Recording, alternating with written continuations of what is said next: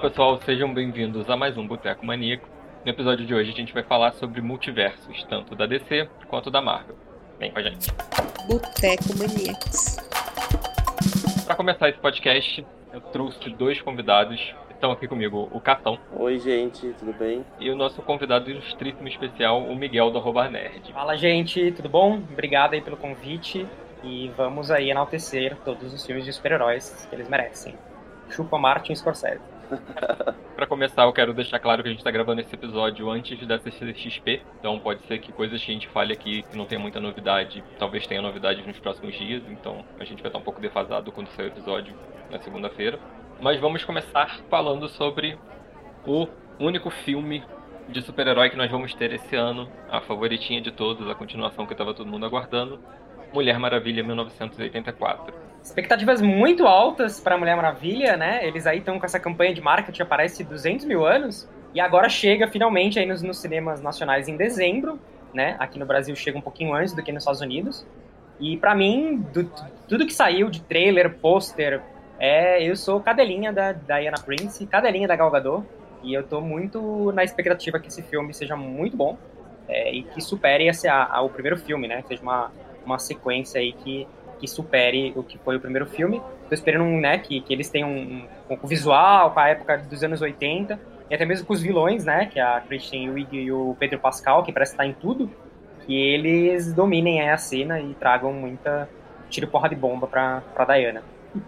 Eu também tô muito empolgado, né, porque Mulher Maravilha, na verdade, foi o filme de super-herói que é, popularizou realmente a, a a super-heroína, né? Porque até então todo mundo tava com medo de arriscar, né? Não sabia como que ia ser a recepção do público. E Mulher Maravilha veio para provar que o público recebeu muito bem.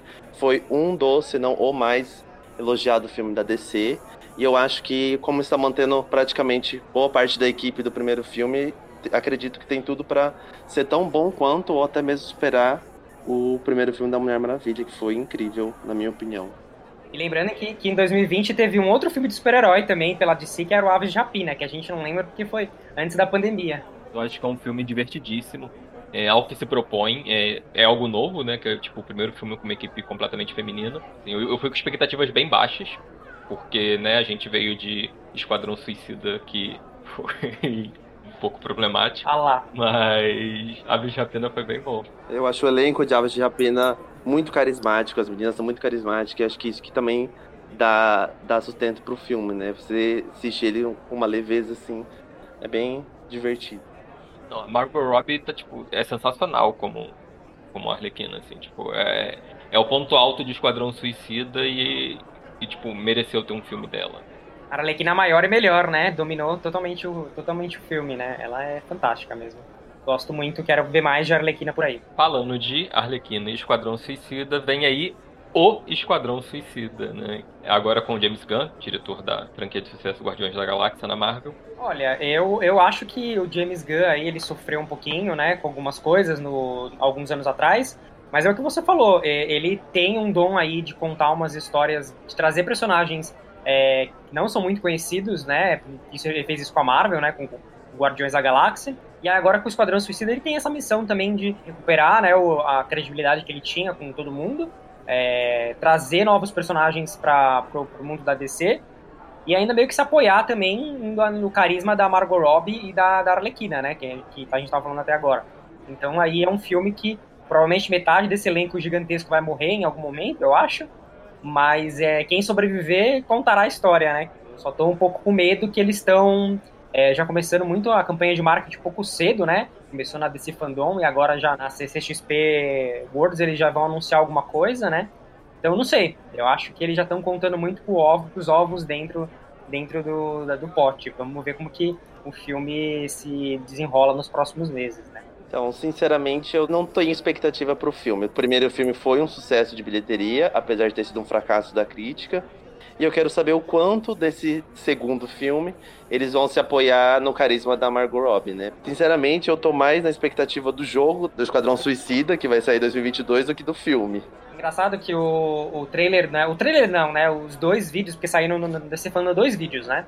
Um que era apresentando os personagens, né? Com as suas roupas, que eles chamam de first, first look, né? e o BTS, que é o vídeo de bastidores. E os dois vídeos foram os mais, os menos acessados, os menos visualizados no, no, no DC Fandom, né? É, o, o trailer do Batman foi muito, muito acima do esperado. O trailer 2 de Mulher Maravilha também. Mas esse, esse, esses dois vídeos ficaram muito abaixo do esperado em termos de visualização. Não sei se a galera. Não sei porque se ele foi diluído porque foram dois vídeos, ou se a galera realmente não tá muito na pegada do, do filme. É, a gente comentou sobre o filme do Batman com Robert Pattinson, né?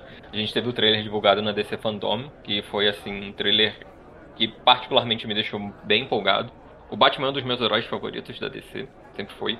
E o que, vocês estão esperando desse filme? Olha, eu tô bem empolgado também. Eu me surpreendi bastante com o que o Matt Reeves apresentou na, na DC Fandom. Eu acho que ele é um cara que sabe o que ele tá fazendo, né? E eu acho que era uma coisa que tá tava faltando isso na DC, né? Porque na Marvel a gente sempre tinha é, obviamente o Kevin Feige dando, coordenando tudo, né, sendo o, o, mestre aí das marionetes, mas todos os diretores meio que sabiam o que, que eles faziam, né, e o que eles tinham que contar na, no, no, seu, na, na, sua história, né, isolada. Mas acho que o, na, naquele videozinho de apresentação do Matt Reeves, cara, ele falou com tanta propriedade, de uma forma tão apaixonante, que me deu uma, um, um quentinho assim no coração de falar, putz, o Batman acho que ele vai ser agora bem contado, não vai ser uma história de origem, mas vai ser uma história no ano 2, né? Cara, ele vai ter uma galeria de vilões assim que são formidáveis, né? A mulher, a mulher gato, o, o pinguim, vai ter muita gente bacana que eu acho que eles não, não foram utilizados muitas vezes no cinema e que vão aí dar as caras no, nesse filme. Eu também tô numa expectativa muito alta pro filme. Até porque, igual, igual o Zé, que o Batman, para mim, é um dos melhores heróis, é um dos mais icônicos. Acho que para muita gente, né? E é um filme que eles não podem poder podem, né? Dependendo de como eles conduzirem, mas eles não querem fazer coisa ruim, fazer uma cagada, né? Então, assim, eu espero realmente é, que seja um, um, filme que vai, né, que vai agradar a todos. Mas uma coisa que me preocupa, inclusive que deixa feliz, mas acaba preocupando, é a galeria de vilões, porque como que o diretor vai conseguir trabalhar com todos? Será que vão ter o tempo de tela é, essencial? Será que algum vai ficar mais apagado que o outro, né? Isso é uma coisa que sempre me deixa preocupado quando você tem uma galeria muito grande de vilões, né? Como, como vai ser trabalhado isso num filme? Porque, querendo ou não, é um quê? Duas horas, duas horas e pouquinho pra você mostrar o carisma, mostrar como aqueles personagens estão interagindo entre si. A escolha do Robert Pattinson foi muito criticada, né? Mas ele é um bom ator. Eu acho que ele tem o formato de rosto do Batman, aquele rosto quadrado. E uma das coisas que mais me chamou a atenção no, no trailer é o fato de ele aparecer sem máscara e com os olhos borrados de preto, porque é uma coisa que em nenhum outro filme do Batman, assim, de nenhuma das encarnações a gente via, né? Porque o Batman tira a máscara, magicamente ele tá com o olho já na cor natural da pele, e dessa vez a gente vê que o Batman tá ali, tipo, teve que pintar o olho no escuro para disfarçar junto com a máscara. Então foi algo que tipo me marcou assim, me chamou a atenção, me deixou um pouco mais curioso para ver esse Batman menos caricato, talvez, de tipo, tirei a máscara e tô com a minha pele limpa e hidratada. É, porque também, como, eles, como até o Matt Reeves falou, né, ele é um Batman que ainda ele tá se né, moldando, né, como, como, como um, um super-herói, né, um super-herói não, né, um, um, vigilante, né, é, com o seu próprio uniforme, que a gente vai ver que ele tá meio que montado, né, que ele não, não tá montado 100%, né, e, e também o, o próprio Batmóvel, né, parece que vai ser uma coisa mais é, que ele criou aí, juntando as coisas, etc. Então, não sei, eu tô bem na expectativa. Acho que ele tá criando um mundo aí bem, bem novo, mas é um mundo que a gente meio que já conhece ao mesmo tempo, mas também a gente vai ver de uma outra visão e uma coisa mais realista, talvez até mesmo como foi o Coringa, né? Vamos ver. Eu tô bem na expectativa. Em questão dos fãs, realmente tem fã chato para tudo, sabe? Igual que também criticaram a escolha da Celina Caio, né? Criticaram a Gal Gadot quando ela foi escalada porque ela não era gostosa o suficiente, sabe? Era muito magra. Ela tinha que malhar muito para ficar igual a Diana. Zoe Kravitz pode contar comigo para tudo, porque, nossa, é, é, ela só nas fotos que a gente viu e naquele pequeno teaser rapidamente que apareceu com ela com as orelhinhas, né, com, com a touca, nossa, ela já entregou um, um, uma atuação meio corporal assim, é, bem interessante. Eu tô super curioso para ver o papel dela, principalmente. E talvez a própria, a própria criação desses vilões que impulsionaram a criação de ter um Batman, né? Porque a ação você precisa ter uma reação, né? Vai ser um filme muito mais de, de trabalho, de estudo de personagens do que de, ah, o Batman voando por aí, socando os bandidos, sabe? Não querendo comparar, mas eu acho que tem um, um, um, toque pé no chão, como vocês dois já comentaram, e me remete um pouco à trilogia do Christopher Nolan, que era uma trilogia mais pé no chão, é, menos fantasiosa, e que isoladamente funciona muito bem. Eu acho que se você trazer esse Batman para o universo principal da DC, que é onde a gente está ali com Aquaman e Superman, etc., já é um pouco mais difícil de você comprar essa ideia paralelamente, ele estando ali funcionando numa outra realidade, pelo menos nesse momento, eu acho que funciona bem.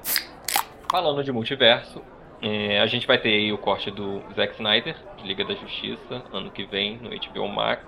Consequentemente, a gente vai ter o filme do The Flash também em 2022, que vai é, tratar o ponto de ignição e que vai trazer o Michael Keaton de volta como Batman, vai trazer o Ben Affleck de volta como Batman. A gente teve 700 trocas de roteirista, depois 700 trocas de diretores e eu acho que esse filme do The Flash vai ser uma tentativa de consertar tudo que aconteceu de errado no Liga da Justiça. Eu concordo também, uma história importante para os quadrinhos da DC e, e sofreu também, é, é, o que você falou, Zack, é, sofreu com mudança de diretor, eles sempre nunca acharam o tom entre o diretor e o roteirista e a própria Warner. A Warner sofreu com mudanças né, estratégicas na, no time. É, agora veio, agora a gente está com o Andy Muschietti, né, que é um cara forte na Warner, porque ele comandou toda a sequência de It. Tem a Christina Hudson, que é a responsável pelo roteiro de Aves de Rapina, que querendo ou não, ela conseguiu dar um tom mais é, comercial pro filme, né?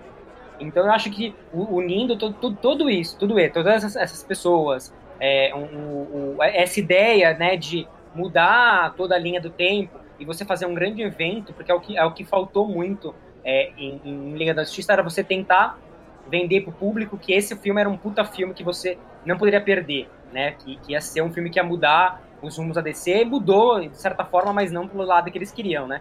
E, e, e é isso, eu, eu, acho que só também da, da própria Marvel também se coçar e começar a fazer a mesma coisa com Doutor Estranho, que a gente vai falar mais pra frente, também tá mostrando que talvez eles tenham um bom roteiro, uma boa ideia, e talvez seja um bom filme, né? De você conseguir é, trazer todo mundo, né? Estão falando até que a Linda. Linda a, como é o nome dela? A moça aqui. A Linda Carter, ia falar Linda Cardellini, olha eu. É, a, Linda, a Linda Carter também vai estar no filme como uma versão da Mulher Maravilha, né? Então eu acho que ele vai ser um filme de pro fã, pro fã da DC mesmo. É, vai ser um filme que vai entregar tudo. E a gente já viu isso acontecendo um pouco na série do Flash, né? O, o Ezra Miller já deu a participação no, no filme do Flash, falando que os mundos estão. São vários mundos, né? Então eu acho que é, é, o que a gente pode esperar do filme do Flash, é isso. Uma, uma farofinha aí bem gostosinha e que vai misturar todos os personagens do, da DC de, de várias épocas, né? Porque Michael Keaton vai estar de volta, o, a própria Michelle Pfeiffer também estão falando que vai voltar, então a gente aí tem que. Eu acho que vai ser um filme bem interessante e que não vai perder também a essência de, de contar uma história do, do ponto de ignição, que é um, uma história bem conhecida que mudou mesmo todos os o ritmo e, e, e as histórias da, da DC, né, nos quadrinhos, né.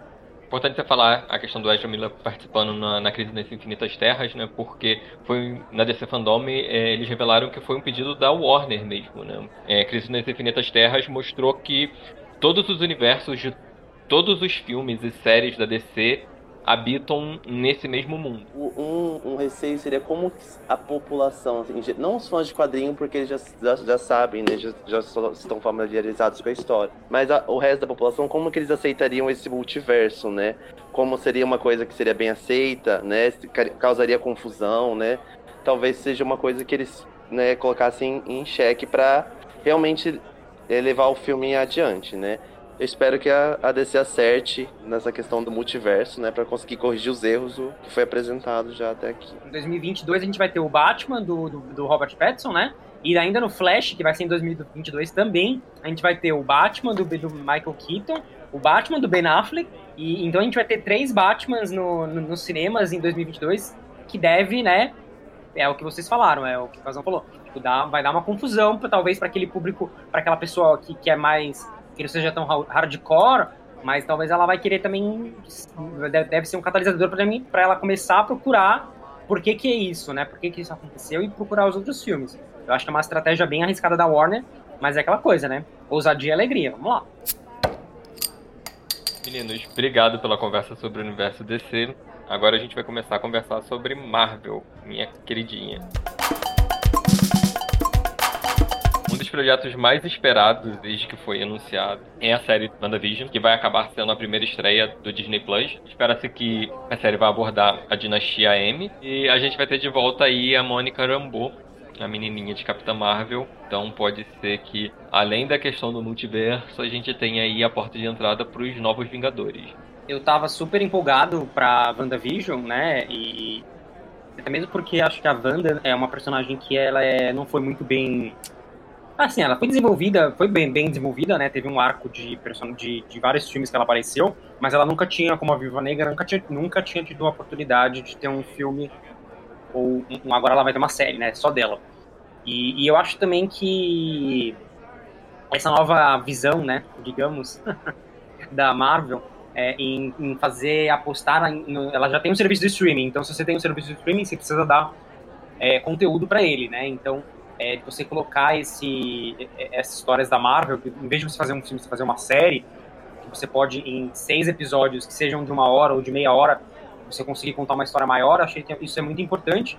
E acho também é que tudo, todo mundo agora quer esse tipo de produção, né? Você também tem essa possibilidade de contar novas histórias e, e, dar novas e começar essa nova fase, né? Eles estão falando que, é, como o Zack falou, o WandaVision vai dar a abertura no multiverso, né? E aí estão falando que esse arco provavelmente começa no WandaVision, passa pelo filme do Homem-Aranha, que não é da Marvel totalmente, né? É com a Marvel com a Sony, e depois termina em Doutor, Doutor Estranho 2. Mas eu tô bem empolgado para ver como que vai ser esse mundinho idílico da Wanda e do Visão, e como ela vai desenvolver esses poderes, né? Porque é, tecnicamente a, personagem que vai fazer a vizinha, né?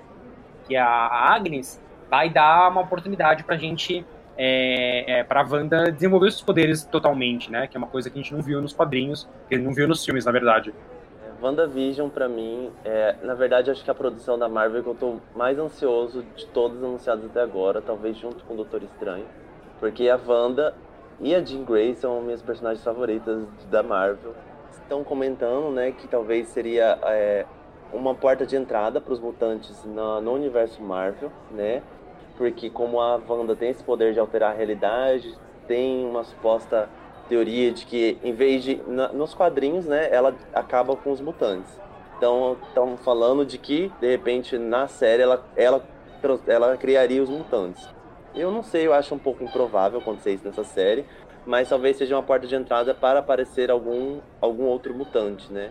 E eu acredito que essa série vai ser um ponto, realmente um ponto de virada, né? Porque vai começar, a partir dela que vai ter o multiverso, então a gente não sabe quem volta, quem não volta, se o Visão vai voltar de vez, se ele não vai, se vai trazer o Mercúrio de vez, se não vai, né? Se os gêmeos da Wanda vão continuar e formar os, os Jovens Vingadores, né? Os Novos Vingadores, que eu acredito que vai ser um dos pontos da série vai ser a introdução do, do Celery e do Icano, né? Para dar continuação aos, aos próximos Vingadores. Partindo, o primeiro filme com lançamento pro ano que vem da Marvel vai ser o Viúva Negra, que era para na verdade ter sido lançado esse ano, mas pandemia disse oi falou não vai lançar. A gente não sabe muito bem o que necessariamente esperar desse filme, embora a gente tenha tido trailers desse filme. Eu, pelo menos, acredito que a Marvel está escondendo muito o jogo desse filme porque depois de 23 filmes você decidir fazer um filme da Viúva Negra, tem que ter algum motivo para você estar tá fazendo esse filme fora de contexto ali depois que a personagem morreu. Então, a gente vai ter introdução de alguma coisa ali que talvez indique quem vai ser o próximo grande supervilão da Marvel, da próxima, das próximas fases. Então, ou talvez a gente vê uma introdução de Quarteto Fantástico ou de algum mutante, não sei vai ter que ter alguma introdução ali. É, eu acho que é isso mesmo, porque pelo que ficou claro, a Marvel só vai lançar, ela precisa lançar Viúva Negra antes do Soldado Invernal. Isso é uma coisa que tá meio que aí rolando nos bastidores, né, do mundinho filme Twitter da Marvel, que eles precisam fazer isso porque provavelmente as duas produções vão estar conectadas, né? Então acho que é isso que o Zack falou. Eles precisam apresentar alguma coisa nova para fazer o público, beleza, a gente vai contar a história da Viúva Negra, de origem que todo mundo quis, mas também a gente tem que introduzir novas coisas para deixar o povo empolgado. Então acho que a Marvel vai seguir essas duas vertentes. Talvez pelo, pelo WandaVision eles apresentam o multiverso e depois para Viúva Negra eles apresentam uma outra ameaça, uma outra, uma outra equipe. Estão falando também de uma, de uma equipe chamada Thunderbolts, né? Que, que é como se fosse um esquadrão suicida, mais ou menos, bem resumidamente, bem simplesmente, né? É isso. Então acho que talvez eles vão lidar com essas duas com essas duas ameaças, assim. E, e não sei, eu tô bem empolgado. Eu acho que, é, que nem o Zac falou, eles não falaram, eles mostraram já bastante coisa, mas ao mesmo tempo não mostraram nada. Né? Tem um monte de personagem aí que a gente também nunca viu, que é a personagem da Florence Pugh, da Rachel Wise, do David Harbour, que tá aí na sua segunda tentativa de entrar pro mundo de super-heróis, né? Então, não sei, é um filme que eu tô querendo muito ver. Eu acho que ele vai valer a pena também ver no cinema. Por mais já tenham tido burburinhos também que a, que a, que a Disney possa lançar ele no, no, Disney Plus ou nessa plataforma nova que eles estão pre, prestes a anunciar, né? Independente se for no Disney Plus ou nesse lugar novo. Então, não sei, eu tô bem empolgado. Talvez a gente tenha talvez uma nova pessoa assumindo o manto da Viúva Negra, né? Eu acho realmente também que tem, vai ter alguma conexão. E eu acredito que uma possível conexão foi é, igual foi o Thunder, é o Thunderbolts, né? Que a formação seria feita pelo Hulk Vermelho, que eu acredito que possa estar no, na série do, do Falcão e do Capitão Invernal, né?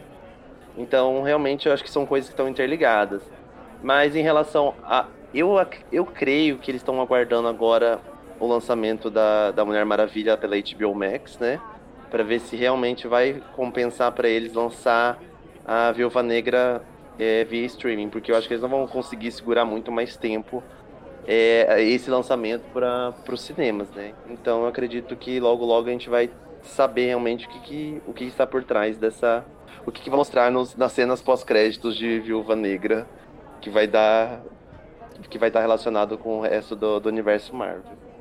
Seguindo, é, vai ter um dos filmes que eu acho que é o talvez o mais aguardado é, da próxima fase da Marvel, que são os Eternos, que é o primeiro filme com uma super equipe da Marvel, onde ninguém tinha sido apresentado antes e que vai se passar em diversas épocas diferentes para mostrar que os Eternos estavam ali o tempo todo.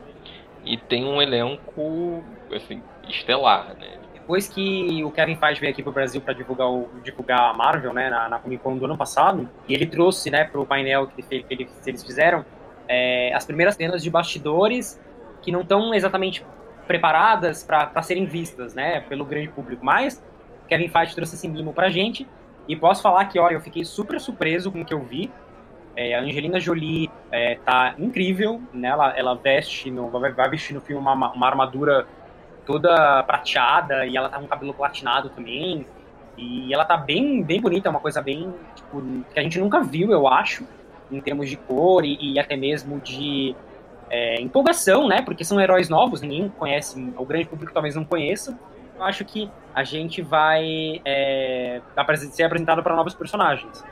Então, e que possam ser personagens que ajudem a meio que substituir os Guardiões da Galáxia, porque também é uma franquia que está vindo da Marvel que dá muito certo, mas também está assim, envolvida com polêmicas, né? Eu vou dizer uma substituição, mas também sejam uma forma de você conseguir apresentar um novo foco galáctico para a Marvel, né? Enquanto os outros personagens ficam aqui na Terra, a gente tem uma coisa um pouco mais cósmica ligado com, com, com os Eternos, que tem ligações com, com os Celestiais, que a gente viu no Guardiões da Galáxia 2 e etc. E eu não sei. Eu acho que é um filme que está pronto da Marvel. É um filme que eu acho que só foi aprovado também porque a, Mar a, a Warner falou que ia fazer os Novos Deuses. Eu não sei, quais são as expectativas de vocês também? A gente não viu nada. Quer dizer, oficial, né? Fora da, da, da Comic Você viu? Com. É, eu vi, mas há, quem tem gente na, na, online que não viu ainda. É, como que vocês estão com, com essa expectativa? Quero saber de vocês também. Então, eu acho que também esse filme, ele só foi. A, a Marvel só decidiu arriscar com esse elenco, é, igual o Zé que falou, estelar. Principalmente pelo sucesso que fez o Guardiões da Galáxia 1, né? Que era uma equipe totalmente desconhecida, né? Então eu duvido muito que a Marvel sem o sucesso do Guardiões, colocaria né, esse elenco de peso, toda essa, essa estrutura que estão fazendo pro, pro filme dos Eternos. E eu acho que eles não iam desperdiçar um, um elenco desse, um, orçamento desse, num filme mais ou menos, né? Eu acredito que eles devem estar tá fazendo um, um, trabalho incrível. Ainda mais que também vai contar com um dos personagens mais queridos da, da, da Marvel, que é o Thanos, né? Vai ter, já foi falando que vai ter relação com a história dele, né? Então, assim, tem muita, muita coisa envolvida nesse, nesse filme. Era pra gente estar tá assistindo por agora já, né? Mas infelizmente vamos ter que aguardar mais alguns meses para poder ver o que, que a Marvel preparou pra gente nesse filme.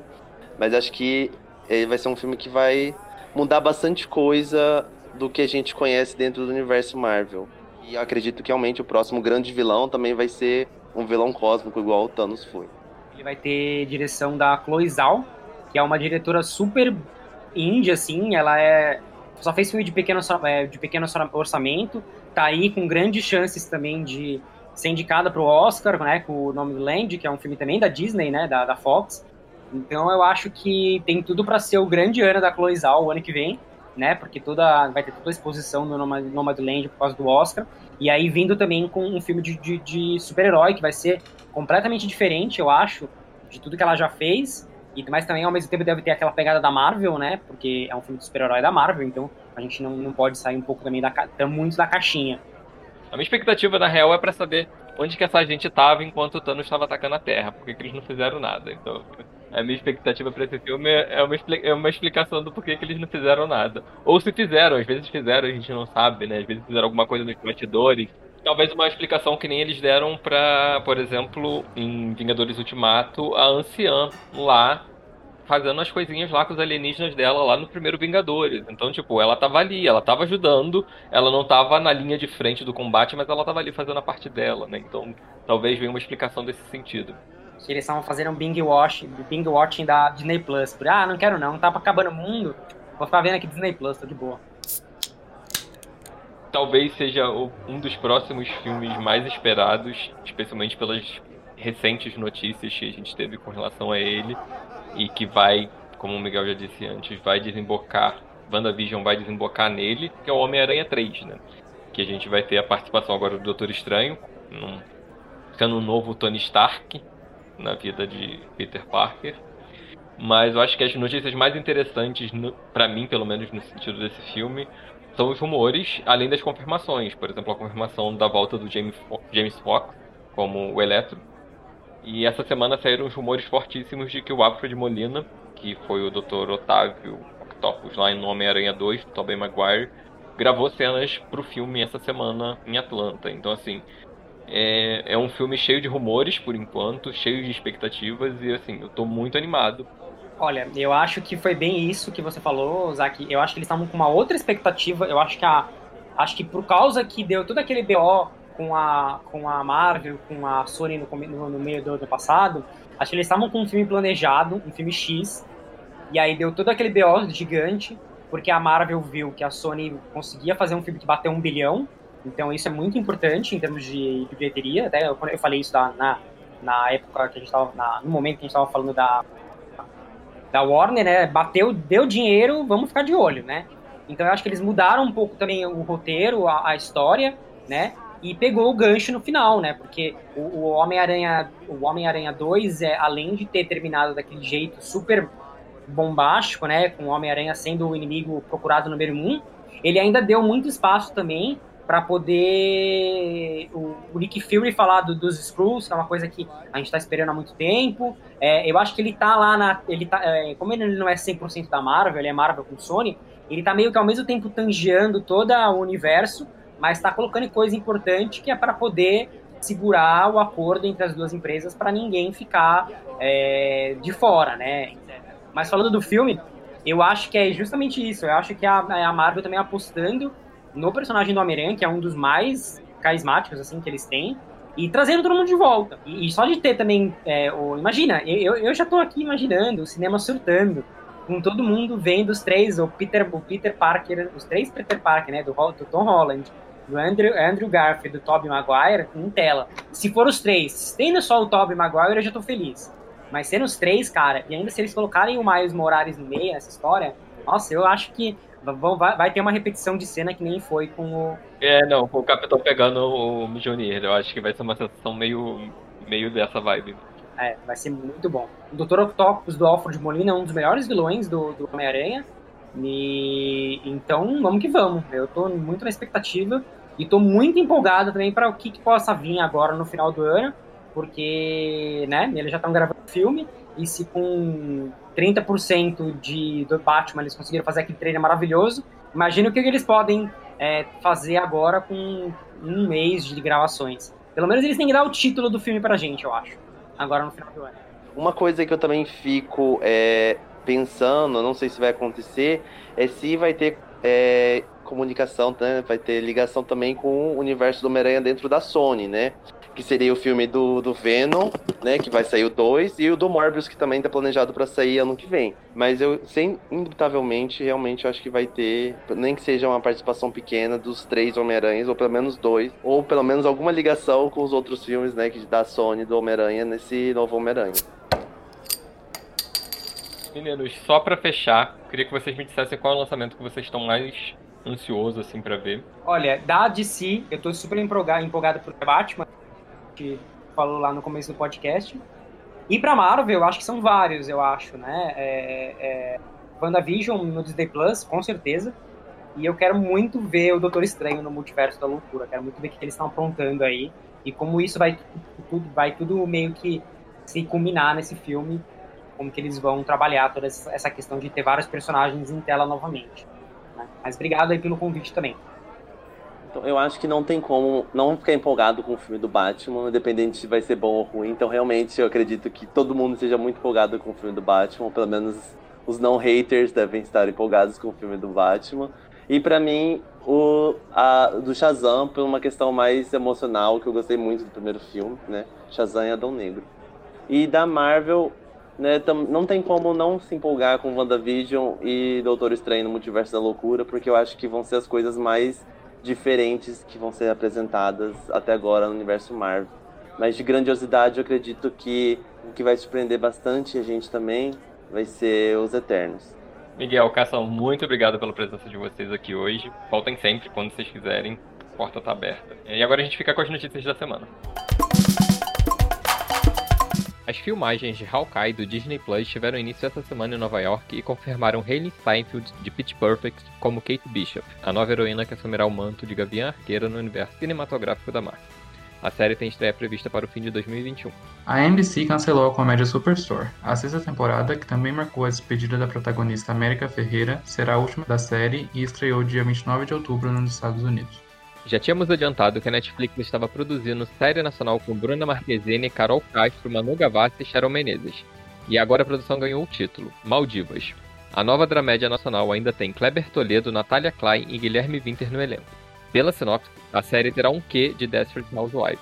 A produção de House of Dragon, série derivada de Game of Thrones, inicia a produção no próximo ano. A HBO ainda não divulgou previsão de estreia. O Snyder Cut de Liga da Justiça, minissérie em quatro partes como nova montagem do filme que foi fracasso de crítica e bilheteria de 2017, chega ao HBO Max em alguns meses, segundo o presidente da Warner. Falando em HBO Max, a Warner decidiu que todos os seus filmes com lançamento para 2021 seguirão o modelo de Mulher Maravilha 1984 e estrearão simultaneamente nos cinemas e no serviço de streaming do grupo. Os novos Esquadrão Suicida, Mortal Kombat e Matrix encabeçam a lista com 17 filmes que ainda contam com Duna, In the Heights e Godzilla vs. Kong. É isso, pessoal. Esse foi o último episódio da temporada 2020 do Boteco Maníacos. A gente volta agora só no dia 28 de dezembro, fazendo uma retrospectiva deste ano. Todos os nossos contatos estão na descrição do episódio. E até lá!